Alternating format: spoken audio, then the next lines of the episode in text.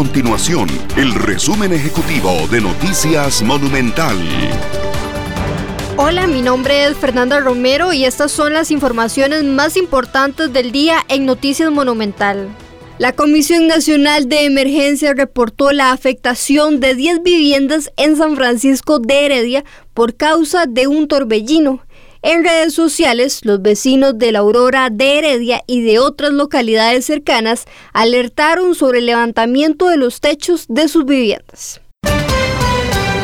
Signe Seicate, esposa del presidente de la República, Rodrigo Chávez, renunció a su puesto en el Banco Mundial para asumir el rol de primera dama y trabajar para el país.